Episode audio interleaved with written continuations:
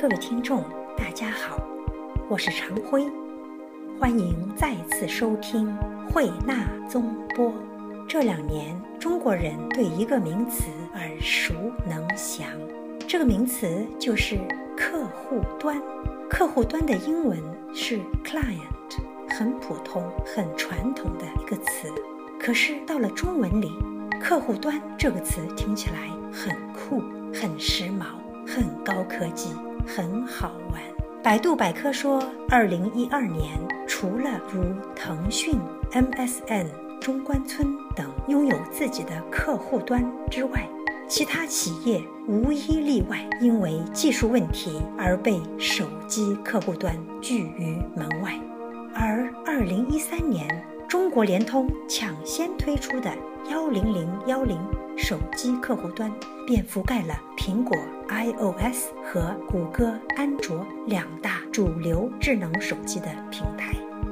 今年，客户端已经成为各大企业和新闻媒体倾力打造的新媒体平台。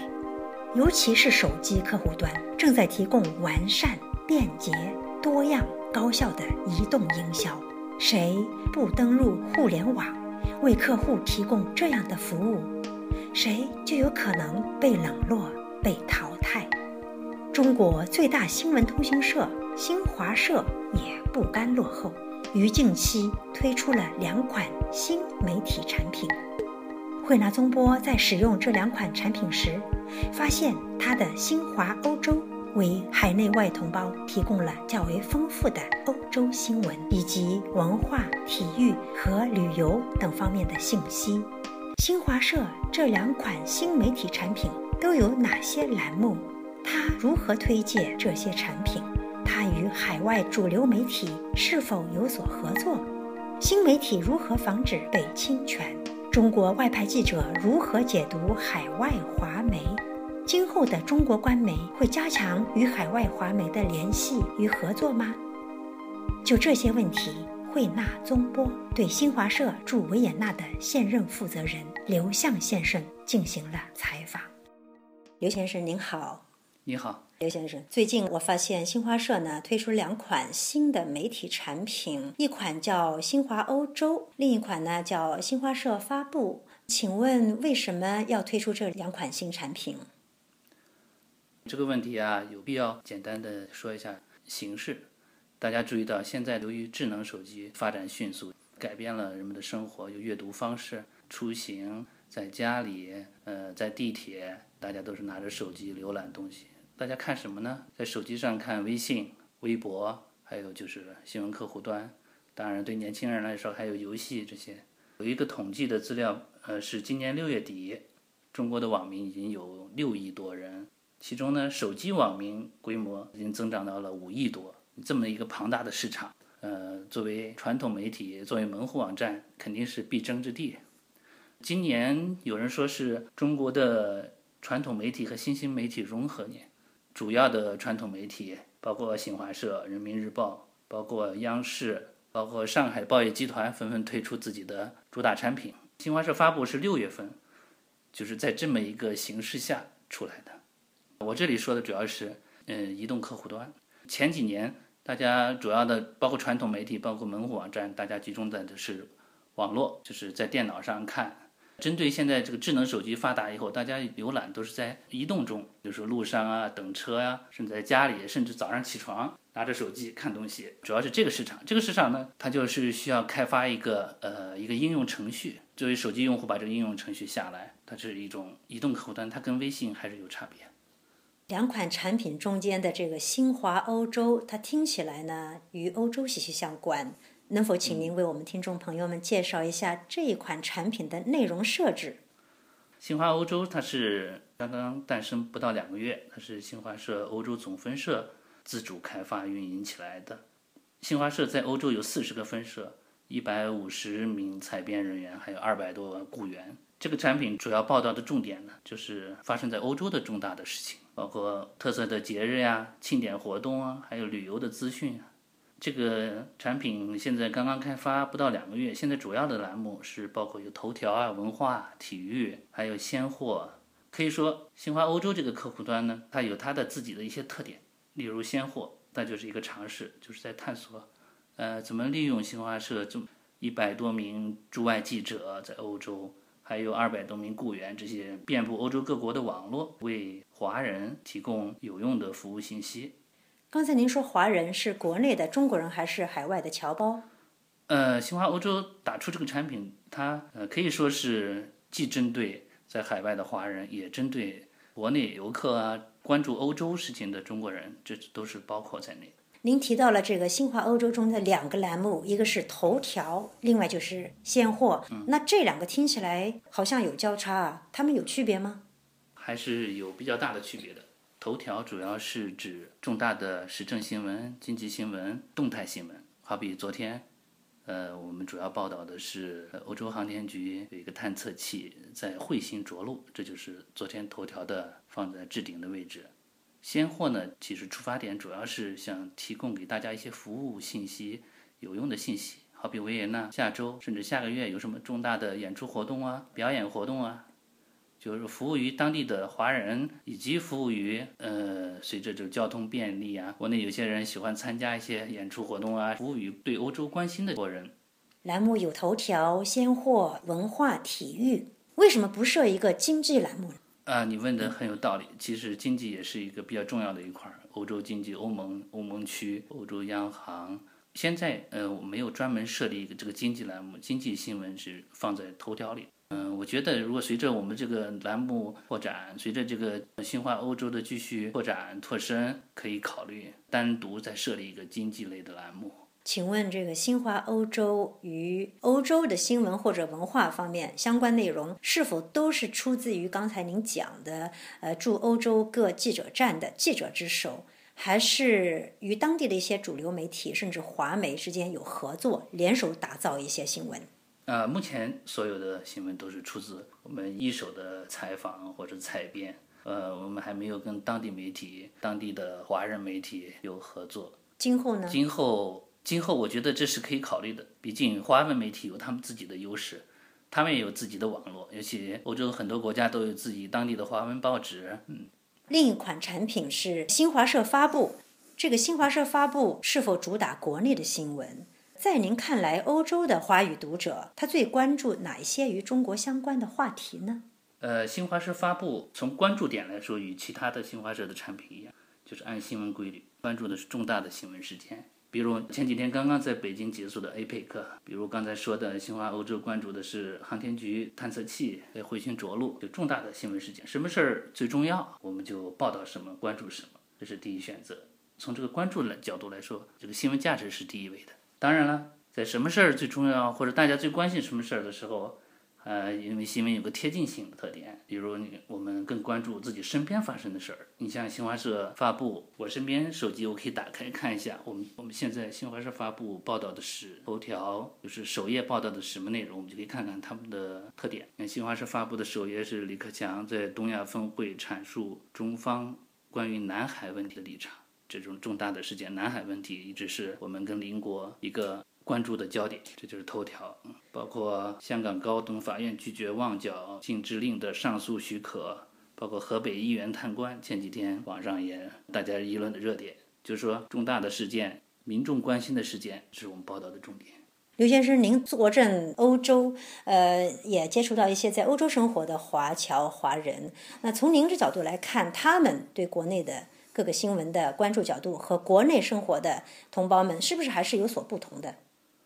呃，这方面我我个人感觉应该说差别不大，可能你更了解一些，因为你在这边生活多年。我个人觉得，从我做新闻角度，我接触的范围来说，呃，我觉得差别不大。当然，如果是所住在国，他肯定是更关注一些跟住在国有关的事情，住在国跟中国有关的事情。但中国发生什么事情的时候，在这个新闻的价值的取向重要性来说，应该是差别不大的。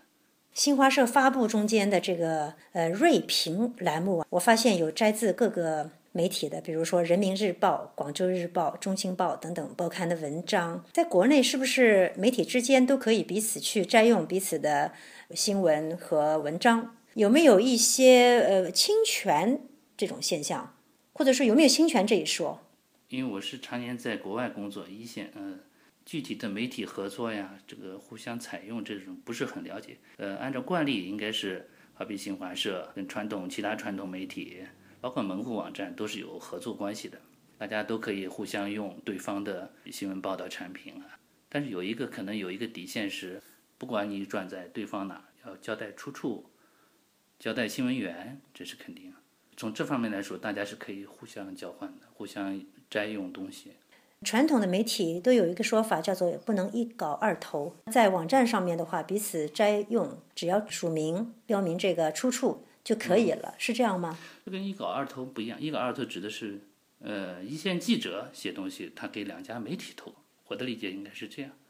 作为正常的普通的记者，一篇稿子，你所在的媒体发表了，发表了以后，其他媒体用这个稿子。跟一线的记者没有关系。好，关于侵权呢？呃，新华欧洲和新华社发布这两款产品，它有没有考虑过？就是说，在网络世界里面，哈，各种各样的侵权方式都很多，防不胜防。你们的客户端内容如何去保证不被侵权呢？在国内，侵权也是一个时不时都提起的话题。嗯，新华社发布今年六月份成立。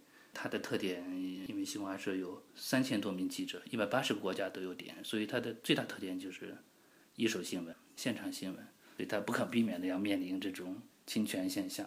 就在刚刚昨天，新华社发布，还在首页，我注意到发表了一个，就是新华社发布客户端反侵权声明，他是说。近日发现个别媒体转载新华社发布文章或新华社记者作品，听习语学英文记者崔元磊。另外一篇《北京 APEC 中国取得的十大成就》，记者刘红等未征得同意不标注来源不署作者名，严重侵犯著作权，请有关媒体立即停止侵权行为，依法规范转载。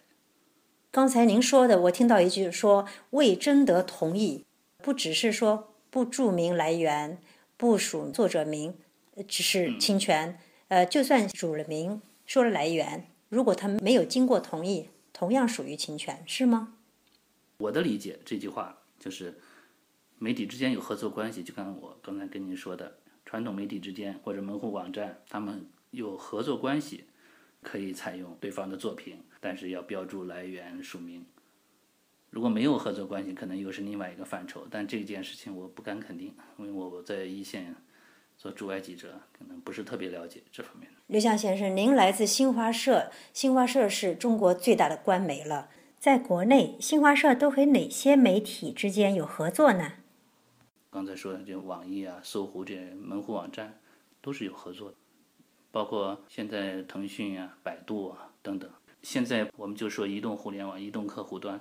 正是因为大家都在这个阵都在这个市场上去按照自己的特点来做新闻，才令这个新闻市场啊，这个受众市场受众最终收益，我们得到的都是来自不同角度的丰富多彩的报道。新华社有它自己的特点，因为新华社即使它做移动客户端，它的职能在那放着呢，它是国家通讯社，它是消息总会呀，它是智库。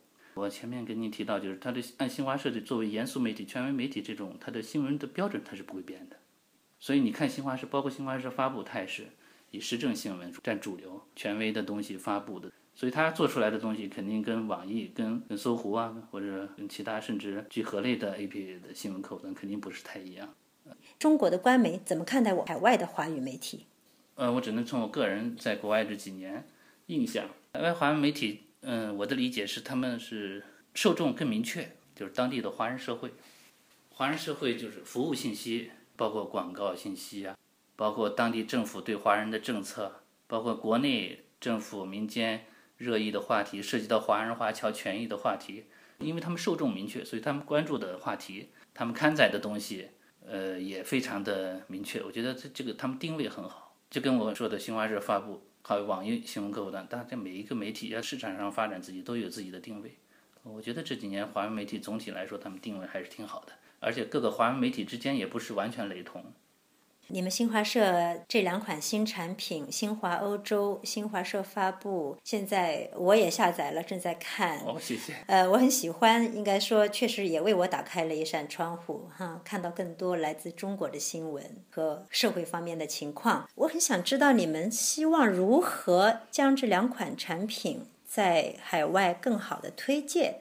新华欧洲它是九月底成立的，我当时在布鲁塞尔欧洲总分社搞了一个比较大的活动，把欧洲的当时的中国驻欧盟的多边团、驻布鲁塞尔的大使，还有欧洲议会的官员请来，搞了一个很大的发布仪式。